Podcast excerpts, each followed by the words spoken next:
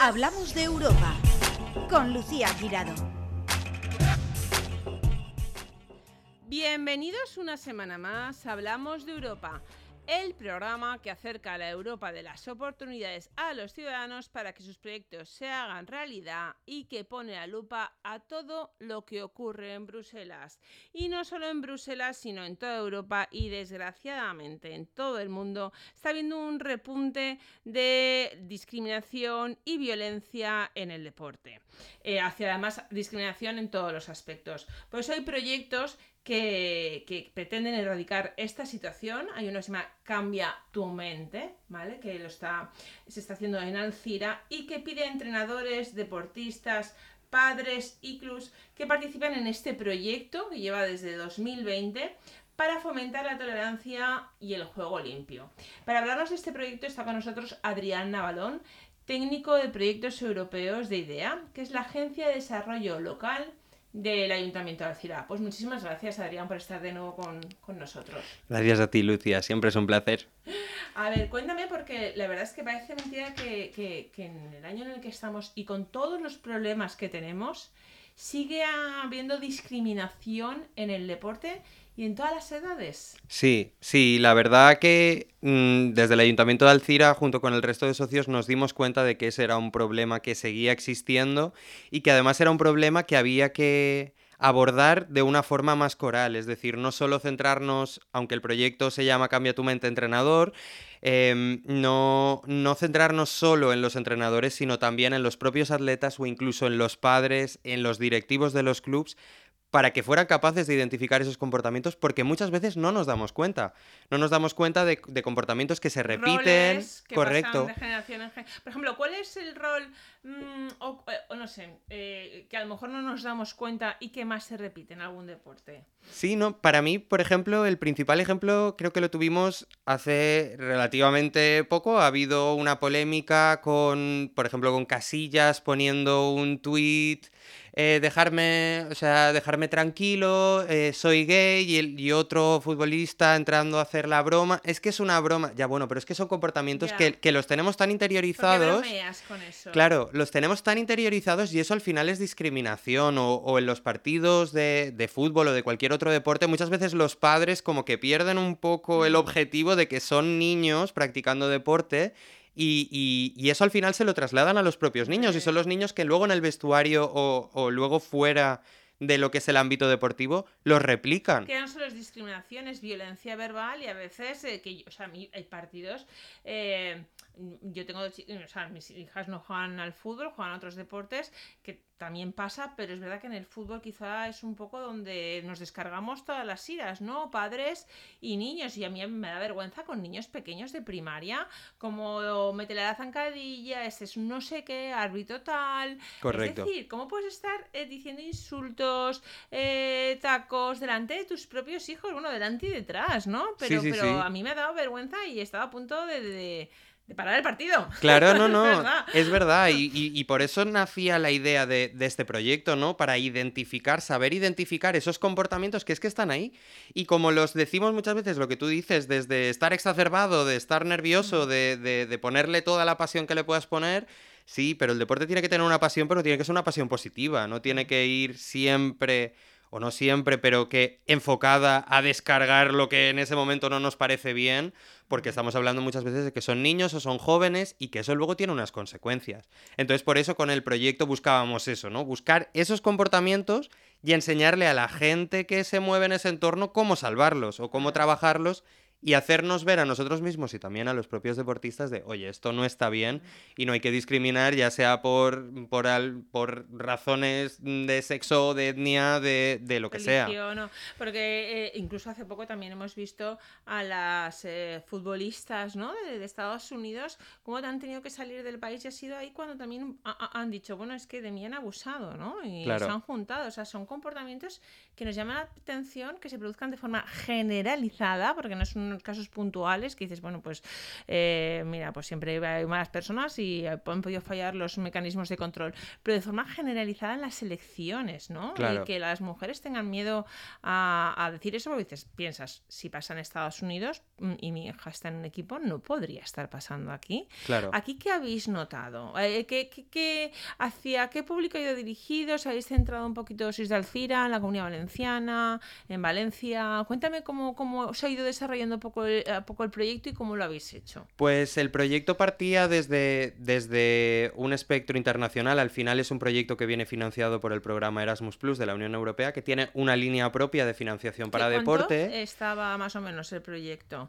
Eh, el proyecto, si no recuerdo mal, lo teníamos alrededor de los... De los 40.000. para nosotros eran 40.000, Mm. a nivel de, de todo el consorcio europeo son unos 250.000 euros. Em, entonces nosotros lo que lo identificamos porque los socios con los que, con los que compartimos esta aventura eh, son sobre todo universidades del deporte, entidades más conectadas con el deporte. También tenemos un municipio en Portugal que está muy vinculado con el deporte. Y desde el Ayuntamiento de Alcira, como trabajamos mucho con los clubes deportivos, tenemos varias, varias tipologías de clubes, ya no solo fútbol, pues también tenemos a la natación, el atletismo. Entonces lo que nos dimos cuenta es que era una buena manera también de trabajar esa vertebración entre los clubes, de trabajar esa relación con los clubes a través de un mensaje que fuera positivo y que trabajara en, en pos de, de la mejora de- del deporte local. Al final estos proyectos nunca tienen una barrera, intentar, intentamos Se eh, que se repliquen. Por eso también dentro del proyecto hemos desarrollado una plataforma online donde los propios entrenadores puedan aprovechar los materiales y lo puedan hacer. Es decir, no solo lo vamos a limitar al CIRA, también se puede aprovechar a nivel español porque lo hemos traducido eh, a- al español. Entonces van a estar los materiales disponibles a todo el mundo. Pero en nuestro caso era una buena manera como eh, de vertebrar todos los clubes deportivos y trabajar en, en algo positivo. ¿Y hay algún eh, algún deporte que resalte más por eh, o, o- o- qué es lo que se suele discriminar más? ¿cuál es el comportamiento que más se ha repetido, que más los padres, los propios niños que realmente son los que más sufren? Eh, los niños y las niñas han atrevido a, a trasladar eso. ¿Cómo lo suelen hacer? Que eso nos importa mucho a los padres. O sea, si a, a nuestros hijos pues muchas veces se encierran en sí mismos, les discriminan porque a lo mejor no juegan bien, porque no cumplen el- la estatura y que ya sabes que cuando son pequeños pues juegan todos, sino eh, hasta que... eh, no sé, ¿cuál es la forma en que los niños o los adolescentes canalizan? eh, Ellos al final, problemas? muchas veces, ellos van a la forma fácil. Quiero decir, estos comportamientos normalmente eh, en el ámbito del deporte no se suelen dar como una manera, como por ejemplo se suele dar más en los centros educativos, por ejemplo, con el tema del bullying. Aquí sí que suele ser algo mucho más visceral. Entonces suele ser el ataque fácil.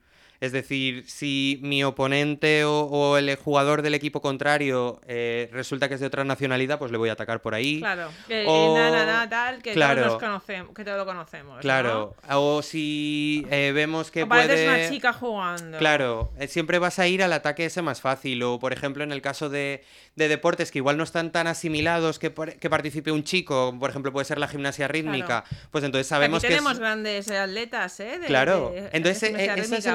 Ese es el ataque más fácil o ese es el comportamiento más fácil, la discriminación más fácil, el decir, oye, es que tú eres diferente por esto, entonces sí que es mucho más fácil identificarlo en los niños, quizá a la hora de que los niños lo cuenten, pues sabemos que no siempre es tan fácil, Mm. por eso el objetivo del proyecto también era trabajarlo de una forma transversal. Por ejemplo, el entrenador sea quien vaya. Correcto, que sea el entrenador el que sepa identificar el comportamiento, que sepa que en su equipo está pasando algo y en vez de mirar a otro lado, pues se pueda trabajar de una forma común.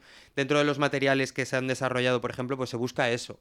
Se busca que podamos trabajar unas dinámicas en grupo, que podamos tratar el tema, que podamos ver cuál es el problema y cuáles son las posibles soluciones y que sean los propios atletas los que también cambien. Y ya no solo niños como niños pequeños, sino también eh, atletas que ya están mejorando sus capacidades, que ya van posiblemente a darle un salto más profesional. profesional y que entonces eso también se pueda trasladar al mundo del deporte profesional, que ya no se quede en un Porque nivel ¿qué de edades base. abarca el proyecto? Eh, ¿hay- ¿Hay algún eh, habéis cogido entrenadores que entrenan a, a niños y niñas y adolescentes de todas las edades? ¿A Sí. ¿Qué abarca? Nosotros nos hemos centrado más que nada en, en entrenadores que ya trabajan con jóvenes, niños jóvenes entre los 13, los 25, eh, que se mueven ya en un espectro que... Secundaria y ya profesional. Correcto, que, están, digamos, todavía en la previa a profesionalizarse y luego los que ya se pueden profesionalizar. Y también por eso mismo no solo hemos metido a entrenadores o a los padres o a los propios atletas, sino que también a los responsables de clubes deportivos, a los presidentes, a los mm, consejeros de, de- de las delegaciones que puedan haber, para que eso sea de una forma mucho más amplia. ¿Y cómo se la han tomado? Se lo han tomado muy bien. La verdad, nosotros desde... Sí que es verdad que tuvimos un, un mal arranque de proyecto, no por ellos, sino por el hecho de que empezamos sí. en enero del 2022, vino Pandemia. el COVID. Claro, nosotros en ese momento estábamos haciendo un poco de investigación de campo, viendo a ver qué podíamos coger y claro, estábamos llamando a clubes deportivos que te estaban diciendo es que yo no puedo entrenar, o sea, yo tengo que no sé ni siquiera cuándo voy a poder arrancar otra vez la, la actividad. Entonces, Ahí sí que fue un poco más, más complicado, pero desde el momento que pudimos volver a retomar, que los clubes volvieron a retomar su actividad, fue muy fácil, colaboraron enseguida con nosotros y se sumaron. De hecho, hace poco, dentro de una de las actividades del proyecto, estuvimos dentro de la feria del deporte que, que organizamos en Alcira. Tuvimos la posibilidad de pasar por todos los stands, todos los stands estuvieron dispuestos a escucharnos y a unirse a eventos que tenemos que hacer ahora próximamente para que ellos empiecen a trabajar con la plataforma y la conozcan y, y por lo menos con los clubs de, de nuestra ciudad estuvieron abiertos enseguida a ¿Y cómo es unirse. la plataforma? Alguien que nos esté escuchando eh, y que diga, a ver, mm, yo tengo este problema en mi colegio, tengo este problema en mi club, eh, ¿cómo pueden hacer esta plataforma? ¿Cuál es la forma? ¿Es un proyecto aún abierto? Porque sabemos que tiene dos años, que teóricamente la investigación, el proyecto termina a finales de, de este año, de 20 del 22. Eh, ¿Cuál es la forma que, para que se pueda replicar en otros sitios y que para que todo el mundo pueda participar?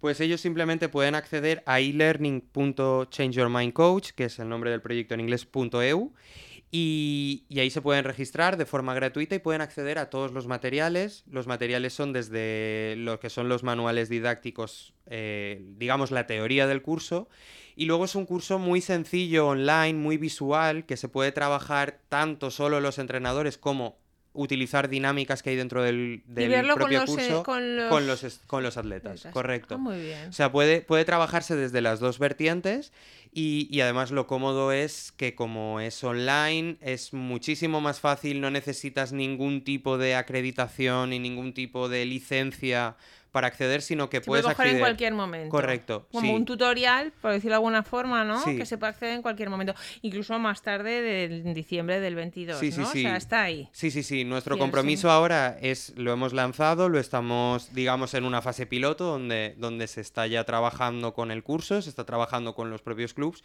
pero la gente que pueda acceder puede acceder desde ya.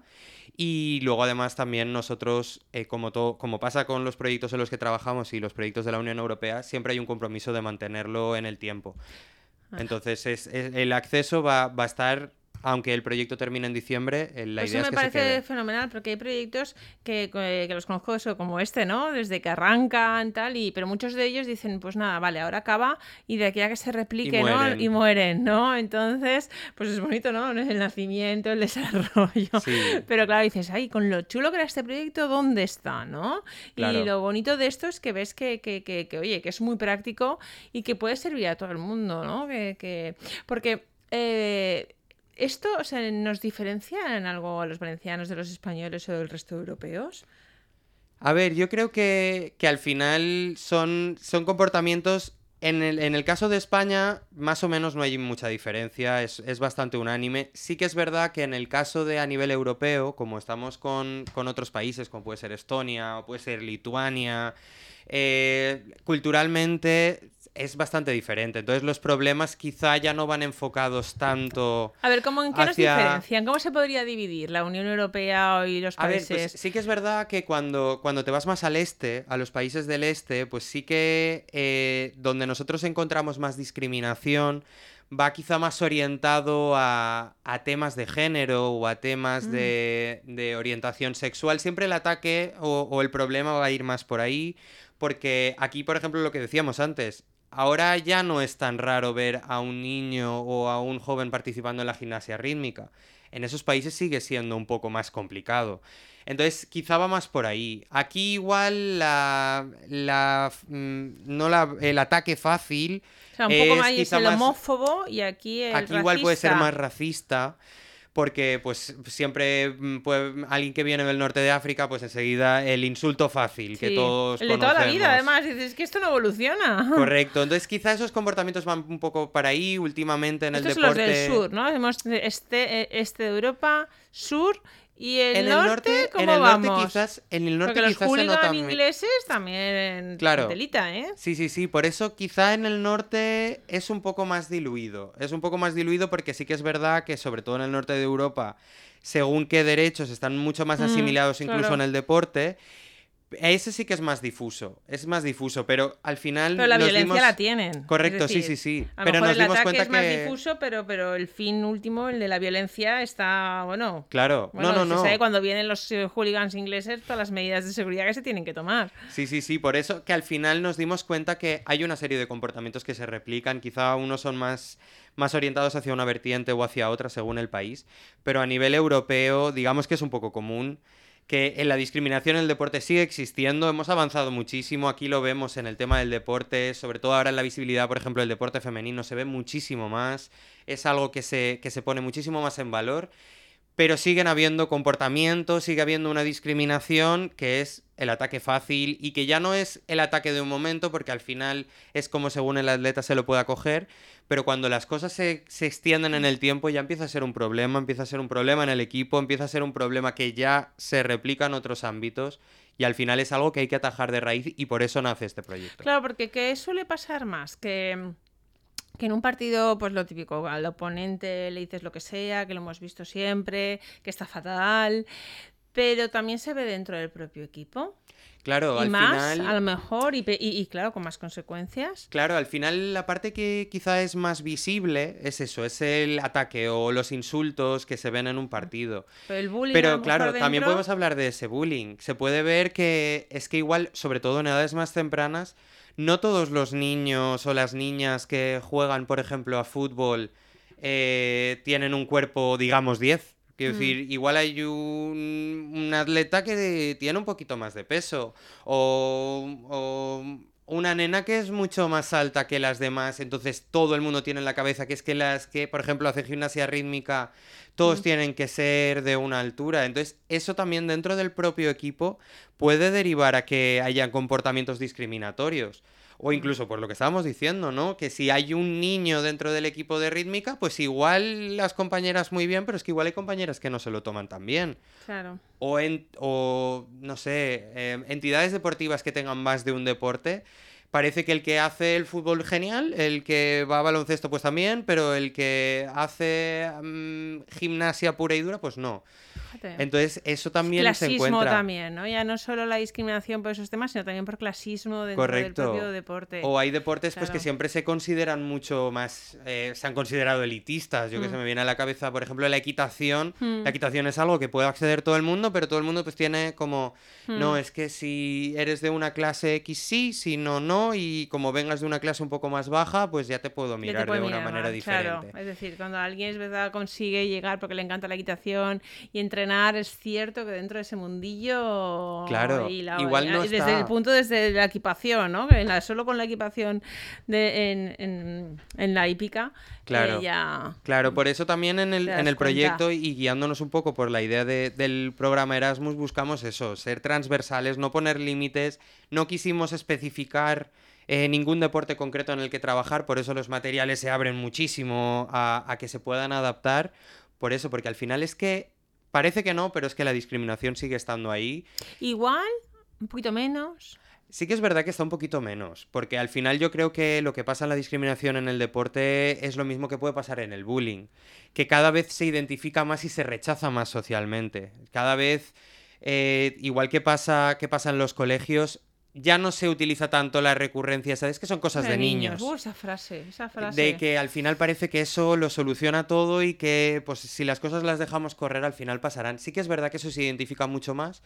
Lo que pasa que yo creo que muchas veces tendemos o a autoengañarnos o a pensar es que estamos mucho más adelantados de los que estamos y esto son cosas que si se dejan de trabajar siempre vuelve, siempre vuelve. Son como temas sociales que es pues lo que pasa pues como en general, como el machismo, como el racismo en nuestro día a día, que si al final eh, nos olvidamos y creemos que está bien, nos damos cuenta de que no siempre está bien. Y en esa plataforma hay un canal o se o puede eh, haber un canal en que un deportista eh, que a lo mejor le da miedo o es más tímido o canalizar o expresar lo que le está pasando? ¿Habría alguna forma de que ese deportista entre en esa plataforma y de forma totalmente anónima exprese lo que le ocurre? Claro, lo bueno que tiene esta plataforma, aunque no tiene un apartado específico como tal, porque lo que se busca fomentar es que los, deportistas puedan ir a su propio club o, a, sus padres o, a los responsables, eh, hablarlo con el propio entrenador. Sí que es verdad que está configurada de una manera que se puede eh, hablar con, digamos, con el equipo técnico que está al otro lado. Entonces, nuestro compromiso también viene a la hora de redirigir, es decir, que si se recibiera ese, ese tipo de, sí, un mensaje si se puede canalizar con vosotros, que habrá especialistas, pero bueno, siempre está idea, ¿no? El Ayuntamiento de Alcira detrás, con la profesionalidad y con el anonimato, ¿no? Claro, no, no, por supuesto. Y además, el hecho de que nosotros desarrollemos, porque nosotros somos la agencia de desarrollo local y este es un, un proyecto de deportes, hemos tenido que trabajar con nuestros compañeros de del área de deportes del ayuntamiento, entonces desde el área de deportes también está ese compromiso, al igual que hacen en su día a día con su trabajo con los clubs, de aportar y de, y de ayudar a los Además que yo sé que Alcira, por, eh, por este y por otros proyectos, os impliquéis muchísimo. Es decir, es. verdad que en Erasmus, en lo que sea, siempre más seguís de forma personal cada caso. Entonces me consta que, que, si se llega al tema, lo haréis. que da igual que esté en Alcira, que aparte que está aquí al lado, eh, sé que vais a tener un, apoyo y un amigo detrás que, que a una persona que se sienta así le podéis ayudar. Claro, porque al final nosotros, cualquier tipo de proyecto que lanzamos desde el ayuntamiento, no perdemos de vista que estamos trabajando con personas, que al final es nuestro objetivo final. Estos son proyectos de la Unión Europea, nosotros somos un ayuntamiento. Aquí, beneficio es el beneficio de las personas, no hay otro, otro beneficio. Claro, claro, porque esto se hace precisamente para, para ir cada vez a mejor y que no ocurran cosas como la que está ocurriendo ahora, ¿no? Como una guerra, como...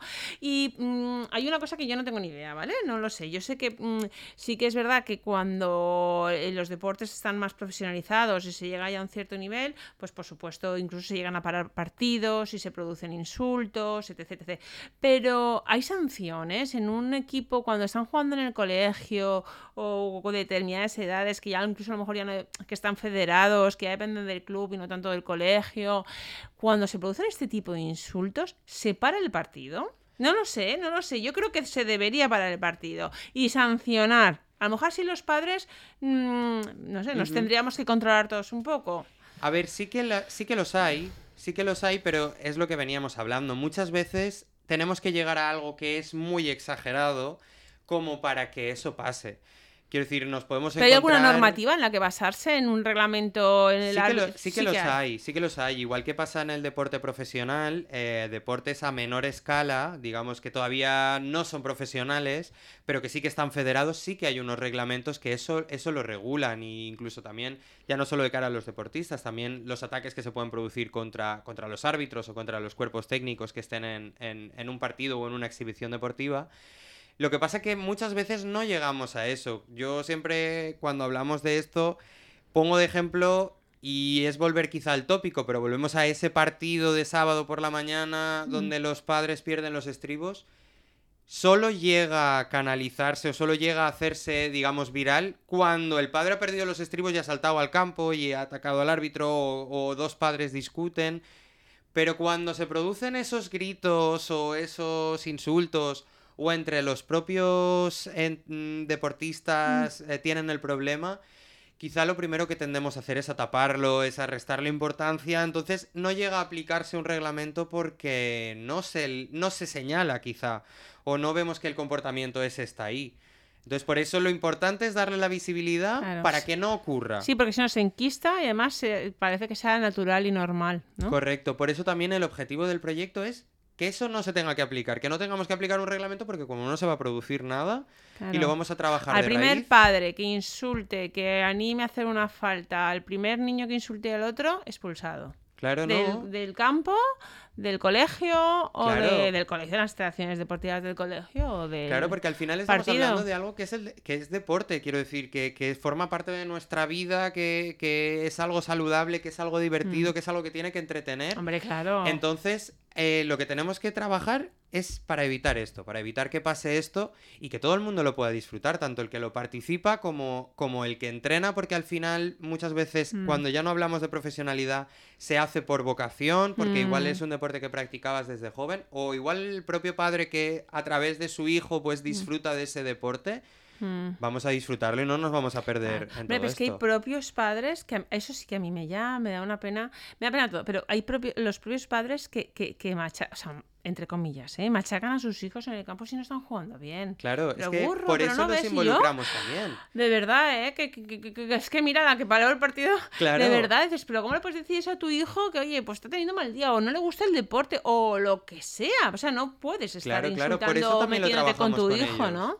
Por eso también lo trabajamos con ellos, porque lo que nosotros, que, o sea, queremos es que eh, la discriminación desaparezca de cualquier forma y muchas veces también son los propios padres Mm. los que de alguna forma, pues por el hecho de intentar verte reflejado en tu hijo Mm. o porque es que quiero que el mío sea mejor o, o que es que yo tengo la esperanza de que el día de mañana seas profesional y, y si no te esfuerzas lo suficiente y tienes que entrenar más, eso también es una forma de discriminación porque de forma psicológica se está, se está haciendo que al final los jóvenes atletas pierdan la motivación por el deporte. Claro, Y eso, y eso, volvemos a lo mismo, es que es una lástima. Es una lástima porque pasa de ser algo saludable, algo a lo que se divierten, algo a lo que hacen amigos, algo a lo que incluso se pueden dedicar profesionalmente el futuro, eh, los estamos frustrando y, y estamos replicando una serie de comportamientos que ellos posiblemente el día de mañana repliquen otra vez. Efectivamente, porque además de forma vez. inconsciente se te quedan tanto ahí que y eh, bueno, y luego es porque es el deporte sano, es lo más bonito, lo más bonito que hay, es decir, el deporte en grupo, el compañerismo,